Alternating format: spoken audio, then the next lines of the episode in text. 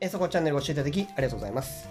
今回の瞬間やり直し英文法は自動詞と動詞の違いについて解説していきたいと思います。教科書の一番最初あたりに出てくるんですね。動詞の使い方の一番大事なところが自動詞と動詞なんですが、こちらの違いがいまいちわからないという方も多いと思いますので、作文しながら解説していきます。最後までご覧ください。最初はこちらの文章を作ってみましょう。この問題については早急に話し合った方がいい。この問題については早急に話し合った方がいい。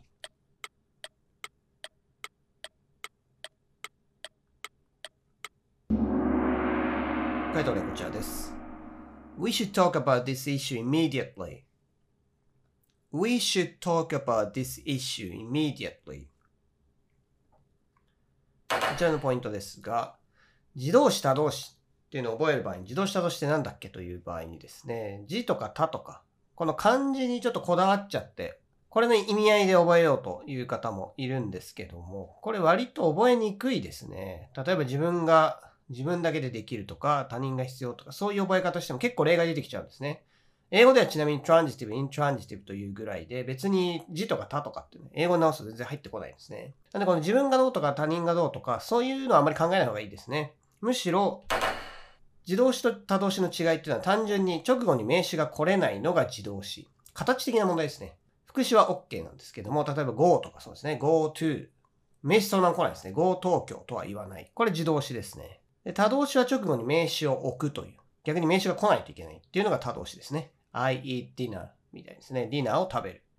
これが他動詞ということですね。なのであまりこう漢字にこだわらない方がいいですね。単純に自動詞は後ろに名詞来れない。他動詞は後ろに名詞が来る。これだけですね。形的なものなんですね。はい。自動詞他動詞というのは形だけの問題ですね。まずこれを一つ覚えておきましょう。次はこちらの文章を作ってみましょう。質問がある方はいつでも手を挙げてください。質問がある方はいつでも手を挙げてください。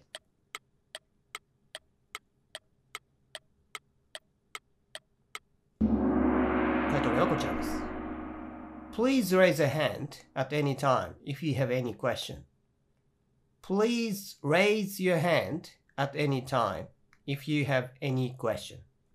ポイントなんですが、じゃたどしどしどうやって見分けたらいいのという質問もよくいただくんですが、一番使える見分け方は、日本語でその動詞の意味を考えるんですね。例えばこれだと raise っていう動詞は上げるという意味なんですけども、で、この上げるという言葉で文作るときに、何々を上げるみたいな文が作れるかどうかですね。これだと、上げるで文作ろうと思ったら、手を上げる。あ、手を上げる。何々を上げるっていうな。じゃあ上げるは他動詞かな。っていうふうにですね、何々を何々するっていうふうになる動詞は他動詞ですね。で、よく raise と rise の違いっていうのがですね、教科書なんか出てきます。raise は意味的に上げるという意味ですね。rise は上がるなんですね。上がると意味考えると、何々を上がるって日本語的に言わないですね。何々を何々する。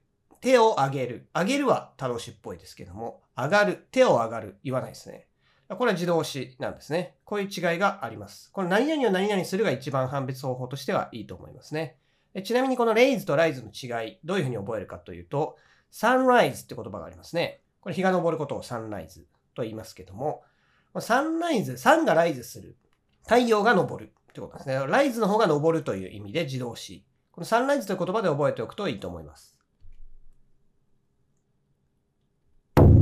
次のポイントは、日本語で考えて何々を何々するっていうようになる動詞はほぼ他動詞と思って OK です。次の文章は仕事なんかでよくある話ですね。お客さんと打ち合わせ、約束があって、その時間をちょっと変えなきゃいけないっていう状況ですね。文章はこちらです。約束の時間を変えてもらうためにお客さんに電話をかけた。約束の時間を変えてもらうためにお客さんに電話をかけた。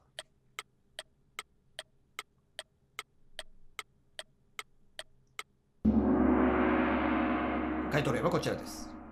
I called the customer to change the appointment time. I called the customer to change the appointment time.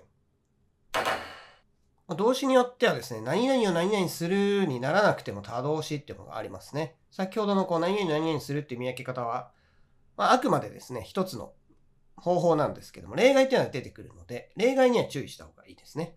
例えばコール、電話するって考えると、何々電話するん？言わないな。と思うかもしれないんですけども、これ他動詞なんですね。コールに関しては、呼ぶっていう訳語で覚えておけば、誰々を呼ぶっていう、もともとですね、呼ぶって意味なので、誰々を呼ぶだから、あ、他動詞だと。だから電話をするという意味の時も、これで他動詞になると覚えておくといいですね。まこういうふうに工夫して覚えるといいですかね。例外的なものは。ちなみにこちらですね、約束っていうのはですね、英語だといくつか単語があるんですけど、人と会う約束はアポイントメントと言いますね。日本語でもアポとか言いますけど。プロミスっていうのは何かをするという約束なので、人と会うのはアポイントメントを使います。もう一個作ってみましょう。彼のアドバイスを聞いておけばよかった。彼のアドバイスを聞いておけばよかった。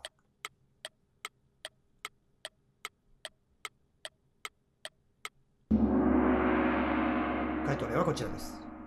I should have listened to his advice. I should have listened to his advice. listen というのは聞くという意味だと多動詞っぽく聞こえますね。音楽を聞く。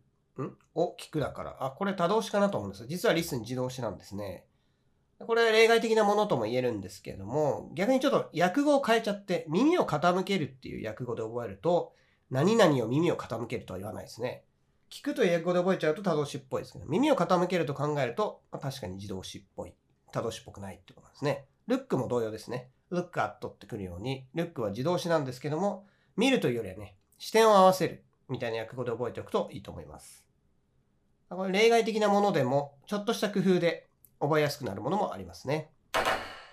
で here と listen の違いとかってたまに聞かれるんですけど、何かに注意して耳を傾けるっていうのは listen ですね。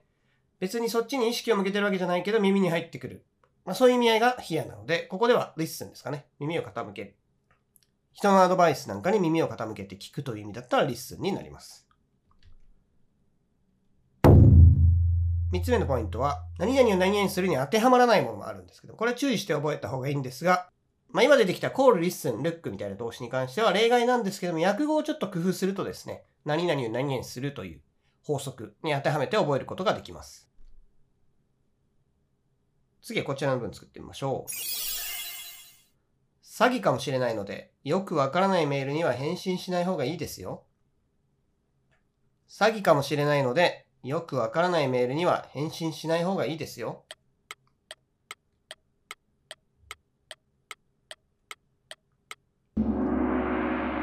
回答はこちらです。You should not reply to suspicious email because it may be a scam. You should not reply to a suspicious email because it may be a scam. ポイントを見てみましょう。自動詞っていうのはですね、後ろには名詞が置けないんですね。ただ実際には主語と動詞で完結するってことはあんまりなくて、後ろにつなげたいっていう場合は多いんですけども、その場合、自動詞の場合はですね、名詞そのまま置けないので、どうするかっていうと、こう前置詞を挟んで入れるってことが多いですね。ですので、自動詞に関しては、後ろどういう前置詞をよく一緒に使うのかとか、どういうものと仲がいいかっていうのを覚えておく必要がありますね。多動詞は楽なんですけど、ただ名詞を置くだけで文としては完成しちゃうんですけど、自動詞に関しては後ろどういう前置詞と仲がいいかっていうのも覚えておかないといけないですね。自動詞の方がちょっとめんどくさいかもしれないですね。で今回 reply という動詞がついてますが、例えばこの reply というのは大体 to 誰々っていう形で使います。なんでこれを覚えておくといいんですが、その際についでにこうグループ化して覚えておくと効率的ですね。例えば react, respond 反応するとかっていう意味ですけども、これも同じ形をとりますね。to 何々。あとスペルが似てるので refer っていう動詞がありますけど、これも to と一緒に使うので、前置詞。動詞っていうのはですね、使い方それぞれ覚えておかなきゃいけないんですけども、個別に覚えると大変ですので、効率的にするにはこういうふうにグループ分けするといいと思います。もう一個言ってみましょう。この劇は3部構成になっている。この劇は3部構成になっている。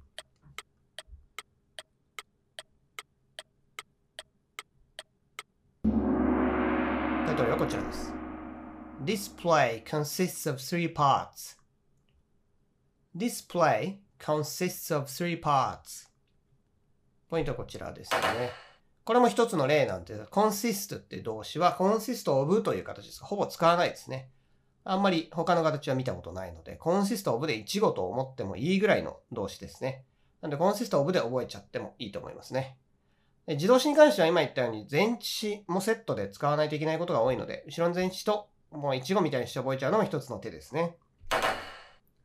それから自動詞他動詞の見極め方ということで、先ほど何々何々するは他動詞と言いましたけども、こういうふうに塊で覚えておくと、コンシストオブみたい、depend on とかありますね。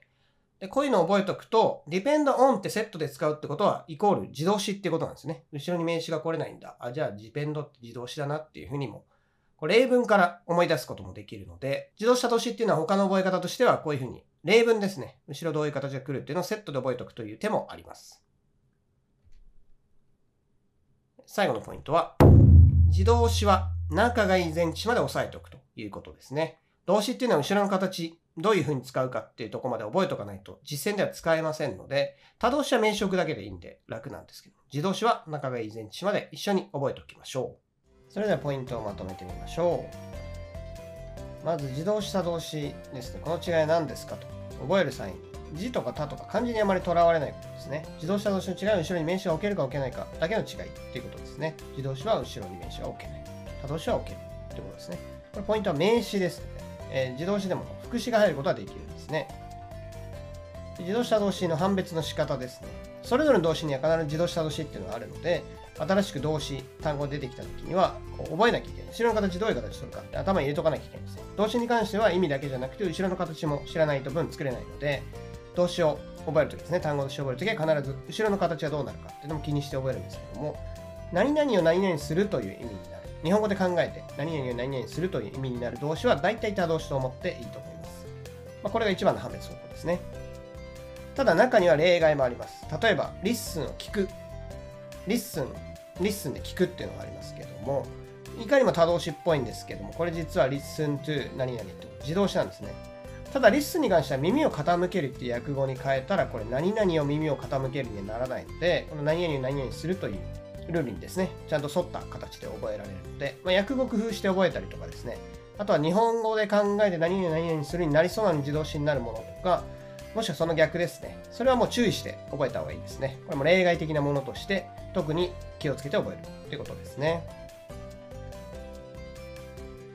それから自動詞の場合はですね、後ろ名詞置けないんですけども、実際にはですね、その後ろにいろいろ足していかないと意味が通じないことが多いので、その場合どうするかっていうと、名詞を置けないんですけども、その代わり前置と名詞を組み合わせて副詞にして後ろに置いたりするんですね。